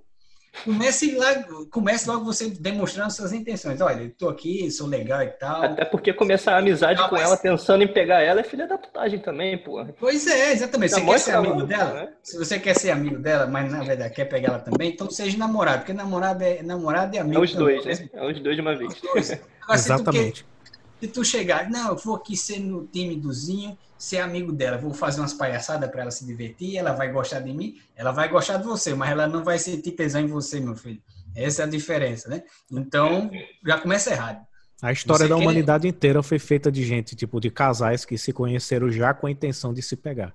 Aí o cara acha que vai conseguir alguma coisa sendo amigo primeiro, para depois se desenvolver alguma coisa. Cara, isso não existe.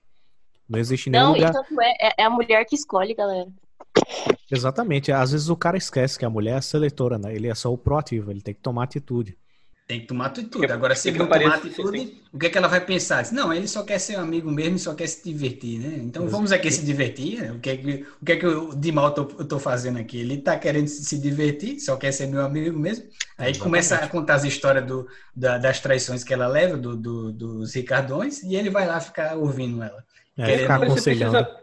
A única coisa que você precisa fazer é você ser mais interessante do que os outros que estão dos outros que estão à volta de você e ela vai se aproximar de você naturalmente, cara. Sim. Exatamente, porque o, o, o símbolo, o símbolo próprio da masculinidade do homem é o sol, né? Qual é o símbolo do sol? É um pontinho com um círculo em volta.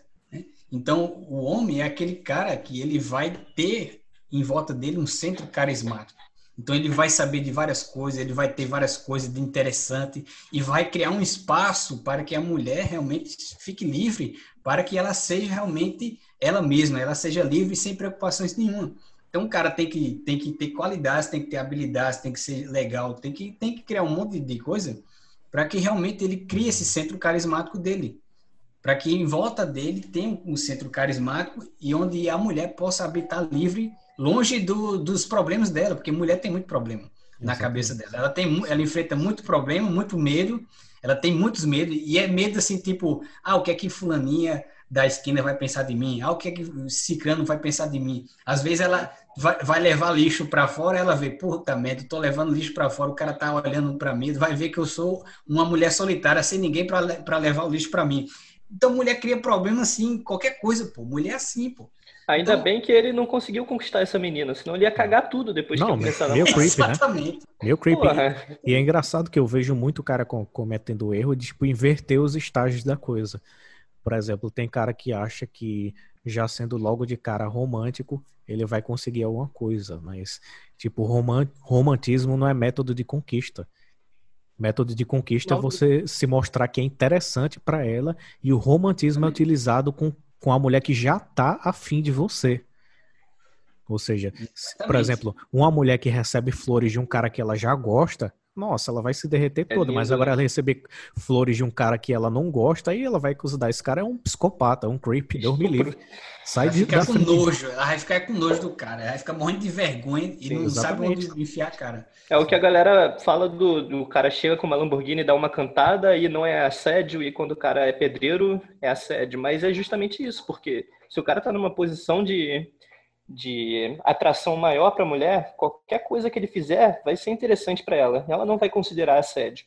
Agora, se o cara está numa posição que ela considera inferior, não que os pedreiros sejam inferiores, mas na cabeça da mulher vai saber como que funciona. Mas se, se a mulher considera o cara inferior, qualquer coisa que ele fizer vai ser considerado ofensivo.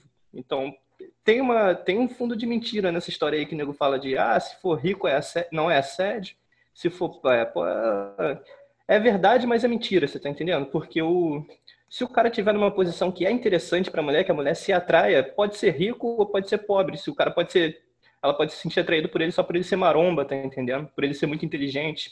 Se você tiver numa, numa posição interessante para a mulher, é, qualquer coisa que você fizer vai ser atrativo para ela.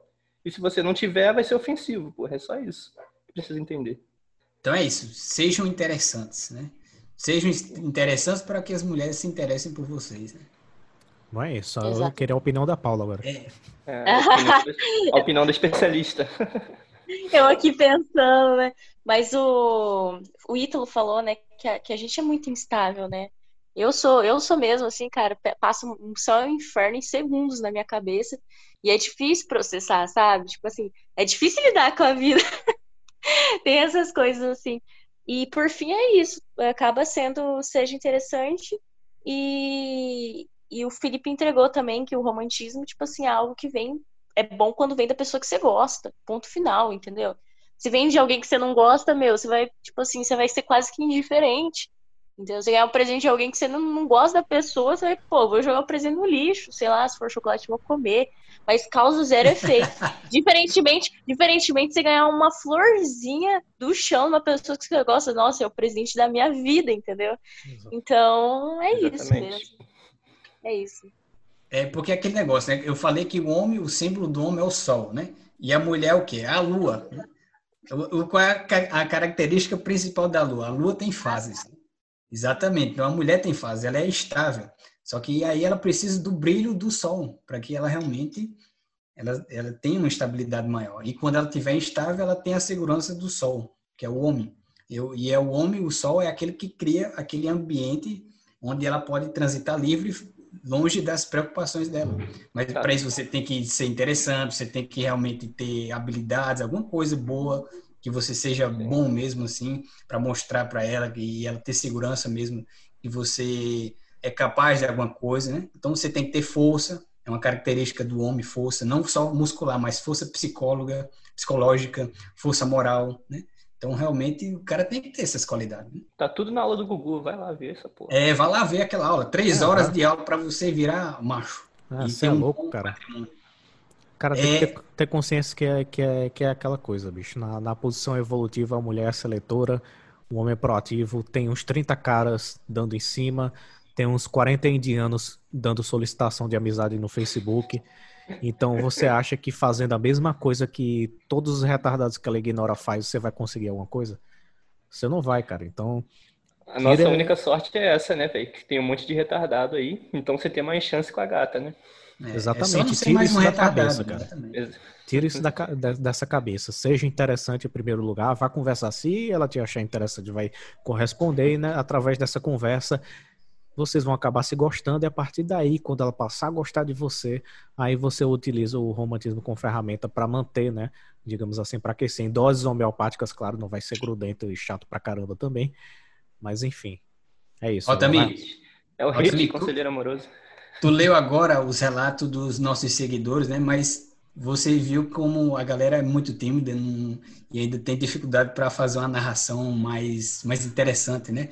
Mas como aqui nós somos um é, nós somos um, fazemos um podcast não só de bebedeira e de bar, mas também de literatura e alta cultura, eu quero ler aqui alguns relatos de uma pessoa muito inteligente chamada Gilberto Freire, que ele colocou no diário dele. Né? E ele colocou alguns relatos amorosos que ele passou na juventude, e eu gostaria de ler para vocês verem como realmente é uma coisa muito bonita. Só dando uma rápida interrompida aí no, no Ítalo, é, até na hora de você descrever um relato amoroso e fracassado da sua vida, é interessante para um exercício literário, né? Vocês vão ver a diferença do que o Gilberto Freire escreve para uma pessoa comum escrevendo. Então, é, esse tipo de comparativo para vocês fazerem. Exatamente, uma coisa que eu até indico para os meus seguidores do, do, Instagram, né? Quando eu coloco uma caixinha lá sobre a, a, amor, né? desastre amoroso, os caras chegam lá, eu tô sofrendo demais, eu levei um fora, eu não aguento, essa minha vida é muito cruel, não sei o quê. Aí eu falo, cara, aproveite essa dor que você está sentindo e escreva uma história de amor, um poema, um romance. Vê a história de Camões, o cara namorou o Deus e o mundo lá e sofreu de amor e fazia aquelas poesias dele. Dê dessa vazão para esse teu sofrimento numa forma artística, né? Tem uma live, tem uma live do Ítalo que ele fala que as pessoas chegam no consultório dele e ele tem que ter decorado a discografia da Simone Simaria, tá entendendo? Porque a pessoa não tem a capacidade é, do imaginário dela de fazer uma coisa própria, entendeu? E ela fala a música que ela ouviu, entendeu? Tipo, ela ouve Simone Simaria por causa do sofrimento e aí ele tem que saber qual é a música para ele poder estar preparado, porque ele já sabe que essa pessoa não vai conseguir descrever o próprio sentimento. Ela só está falando que, o, o que a música dizia, entendeu? Pois é, mas agora eu vou ler aqui alguns relatos do nosso Gilberto Freire no diário dele, né? Então você vai ver alguns, alguns relatos amorosos e picantes dele também, né? Então, diz aqui Gilberto Freire: Creio que mais de metade do que em mim é sexo está nos olhos. Mas ela disse: No escuro, para o pessoal não desconfiar. De modo que, a, que as pontas dos dedos tiveram de fazer as vezes dos olhos. É, olha só. Senti com as pontas dos dedos todas as suas curvas de corpo de mulher sereia. Queria penetrá-la quando ela disse: Por aí não, lembre-se que eu sou moça. Por moça queria ela dizer virgem, donzela. E, e besuntando-me o membro ardente de banha de cheiro, ela própria dirigiu o nosso corpo a corpo para onde quis. talvez menos por ser moço do que por ser aquele o centro de sua paixão, ou de seu ardor de fêmea. De modo que minha iniciação formal em mulher foi oblíqua. Oblíqua aí, como diria um escolástico, foi o que verifiquei algum tempo de, depois, singularmente deleitosa. Olha só Olha só o nível do homem, né? O cara tá descrevendo a sua primeira experiência sexual de uma forma bem poética. Manda histórias assim, tá, pessoal? Tô brincando. É, tenta pareceu... escrever nesse nível. Tenta escrever nesse nível. Nem pareceu um virgão aí da malhação. É, broxa, isso aí é jovem, né? Agora, mais um aqui, ó. Mais um aqui, ó. Beijei Ellen na boca, sugando-lhe a boca como se fosse um super sexo. A louríssima Ellen é personagem comigo de um romance inglês, inglês de uma nova Brontë tivesse escrito com água, mas com alguma coisa de Lawrence no seu modo de tratar amor e de beijos. Um longo beijo, mais que um beijo. Foi como se pela boca ela se entregasse toda a mim, sexo e alma, toda e para sempre. Repito que nunca me esquecerei desse instante. É pena não poder eu reter um instante como esse de uma forma mais carnal que simplesmente abstrata. E como eu gostaria de guardar certos instantes como se eles tivessem existência própria e fossem como joias que se destacassem do tempo para não serem desgastadas por ele. E persistissem como instantes vivos e não simples e meio mortas sobrevivências na memória ou na saudade de quem os experimentou. Olha só, o cara realmente é um poeta, velho. O Gilberto Freire realmente era um poeta. O cara está descrevendo de uma forma extremamente poética. Agora aqui ele vai fazer uma, uma observação sociológica, né? Sociológica da época que ele estava morando nos Estados Unidos. Olha só como é o negócio aqui. Isso na década de 20, hein? Década de 20, nos Estados Unidos, puritano. Parece que em Greenwich Village, as americanazinhas da província, Frinea é uma delas, vindas de meios mais puritanos, é que se tornam as criaturas mais demoníacas as mais ostensivamente lúbricas. Também há por aqui muito sexo desviado. Apenas as expressões mais comuns desses desvios de sexo são diferentes das dominantes no Brasil, pelo menos das do meu conhecimento. Aqui são as sucções que dominam. A felação. Para quem não sabe o que é felação, procure no Google aí que vocês vão saber é quase que uma instituição sexual anglo-saxônica. Ou seja, ele está dizendo que lá no meio puritano, lá, existem os desvios sexuais, só que como é um meio puritano, para as mulheres não perder a marcazinha daquela, daquela condição que todo mundo sabe como é que é, então elas recorrem a outro, a outro, outro meio, né, que são as, sucções, né? E ele disse que era diferente daqui no Brasil, que no Brasil é em outro canal que eles usam para outro buraco, né? Outro buraco. Coisa impressionante. Para você ver isso na década de 20, hein? Para você ver como são as coisas também, né? Todo mundo fala, não, aqui também é muito degradante esse nosso nosso tempo, século 21, ah, mas na década de 20 já tinha essas coisas, né? Mas você vê aqui como é um poeta, né? O cara vai descrever aventuras sexuais numa linguagem bonita. Parece, parece o Flaubert, o Flaubert descrevendo as traições da Madame Bovary na, no livro Madame Bovary, né? Para quem leu, viu que realmente o negócio é bem poético, bem bonito, e é aquela sujeira, né? Ele descreve aquela sujeira das traições da Madame Bovary numa linguagem extremamente linda e bela, né? E nem parece que é uma sujeira que ela está fazendo. Muito interessante, né? Ah, cara, eu quase chorei aqui lendo. Ao invés de... Cara, é muito lindo, né? Cara, sucção, a felação. A felação, sucção. Felação, cara. Instituição anglo-saxã. É, a felação é uma instituição anglo-saxônica. Só, só um cara como Gilberto Freire para conseguir botar felação com sucção na mesma frase que anglo-saxônica. Instituição, nossa. Porra. Para que haja uma instituição é necessário que haja uma prática milenar, né? Então. Então, para você ver como o negócio lá é realmente. tá aí, cara, essa tá aí uma história Agora boa. Agora só, só aceita a descrição assim, né? É o quê? Mandem mensagem pro Felipe pro Ítalo dessa forma, gente. Exatamente. Uma análise aqui. Eu, é, olha, eu vou, a gente vai perdoar nessa primeira vez que vocês estavam tímidos vocês estavam realmente com vergonha de falar todas as suas aventuras amorosas e desastrosas, né? Mas a gente quer uma, um relato mais poético como esse do Gilberto Freire, né? Para ficar uma coisa mais legal de ser comentada e uma coisa mais mais excitante, mais animadora, é, realmente poética, que inspira realmente poesia nos corações de vocês, em vossos corações destroçados pela, pelo pé na bunda e pelo chifre que vocês levam. Não é que pelo menos sejam Pelas mais detalhistas e tal, né? Não precisa ficar tão Exatamente. acanhado. É anonimato. Não precisa, ser um texto, não precisa ser um texto grande, porque o do Gilberto Freire não é grande, é, mas é extremamente detalhístico. Olha, para quem ficou curioso, o nome desse diário do Gilberto Freire, né? Esse diário aí, essas aventuras sexuais dele, é só 2% do, do que ele fala, né? Geralmente ele fala realmente da vida dele, principalmente das, da, das, dos primeiros anos dele, da formação mesmo dele. Então ele vai falar muito da, do que ele está estudando, do que ele está vivendo nos países e tal. É muito interessante, sem contar pela linguagem mesmo, o estilo literário do Gilberto Freire é belíssimo, né? Então, para quem ficou interessado, o nome do livro é Tempos Mortos, não, é Tempo Morto e Outros Tempos, o nome do livro dele. Tempo Morto e Outros Tempos. Procure aí, quem, quem se interessou, vale a pena, é muito bom mesmo esse diário, realmente é uma delícia ler ele. Cara, é excelente, é excelente. E a história do Bruno? Hein, Bruno? Da sua mulher? Oi. É, então. Vai ter relatos aí? É, eu ia contar a situação de quando, como eu conquistei dela, mas foi parecido com a história do cara aí que é em céu, velho. Foi mesmo? Eu perseguiu a menina? Não, eu comecei fazendo merda, eu comecei indo direto ao ponto, tá entendendo? Mas uma coisa eu acertei, eu não iludi ela dizendo que eu queria ser amigo. Eu já cheguei, ó, o negócio é o seguinte.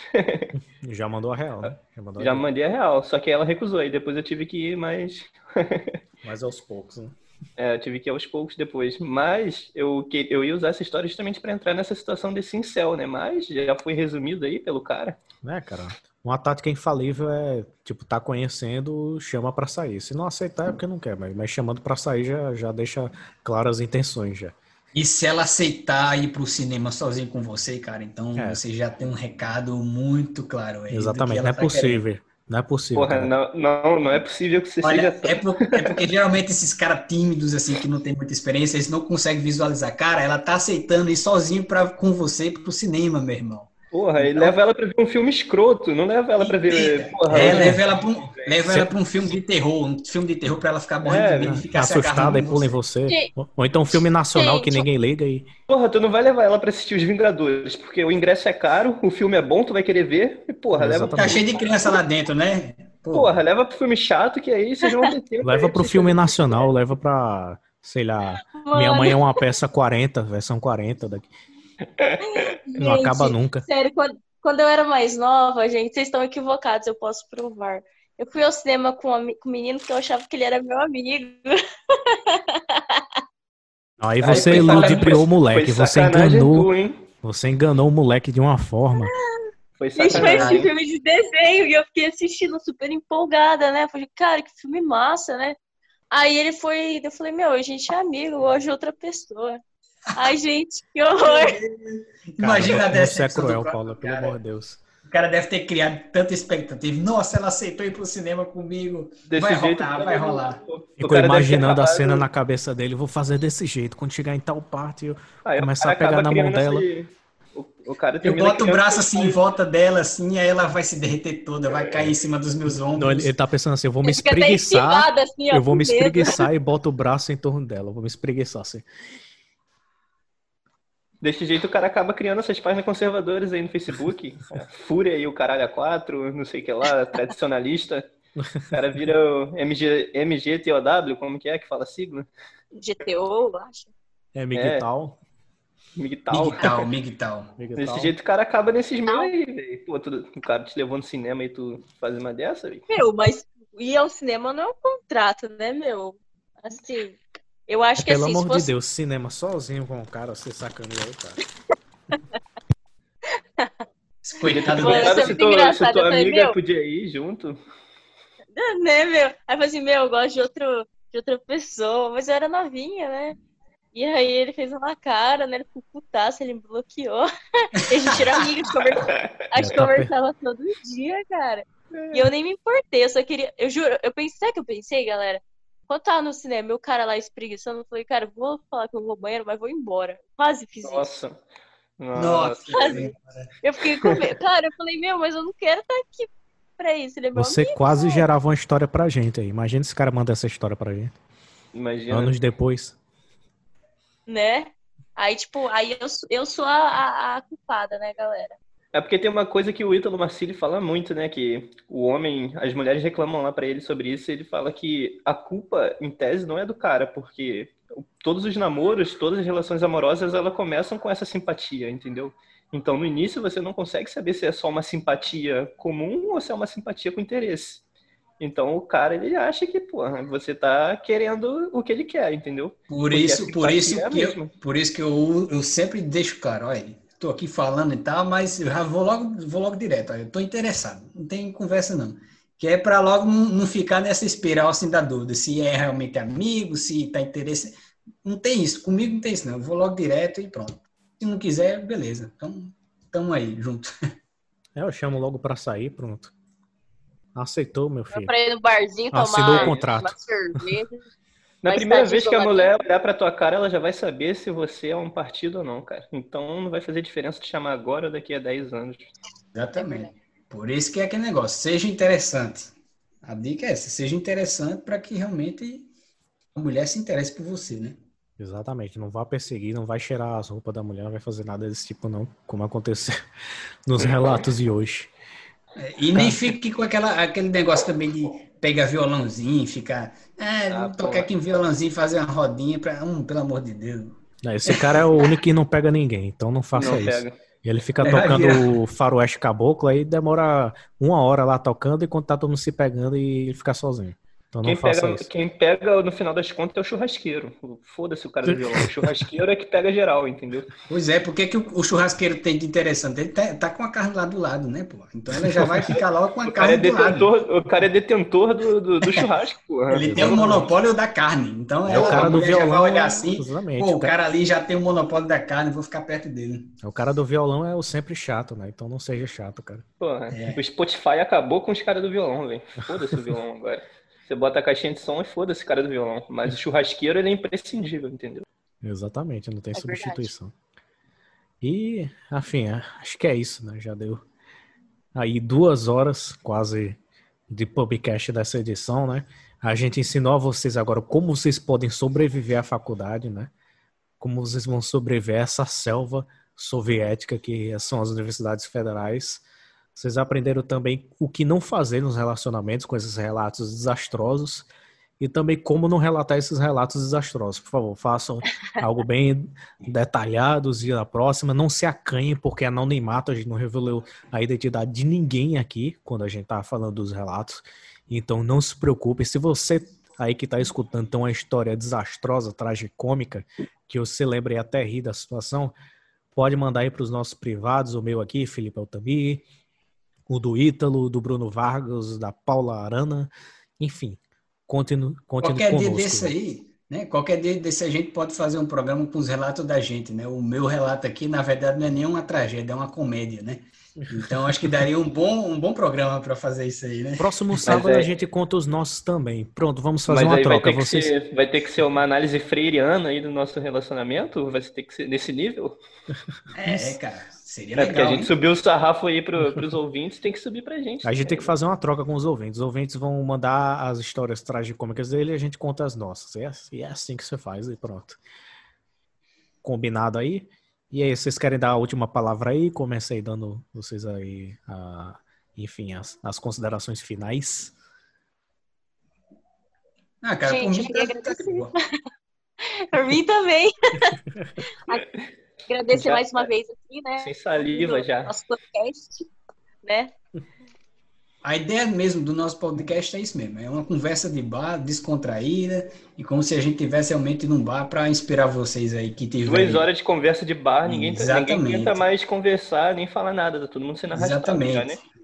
Então para quem tiver aí, é... para quem tiver aí na sua cidade se sentindo só e tal, e mas conhece algumas pessoas que aquela coisa do idem velho e idem nole, né? Que ama as mesmas coisas que você e tal. Vocês querem se reunir, então vá no bar, peçam uma cervejazinha, conversem, se conheçam, né? Os Olavete que tem aí, os Marcilete também, os amigos aí da, da internet.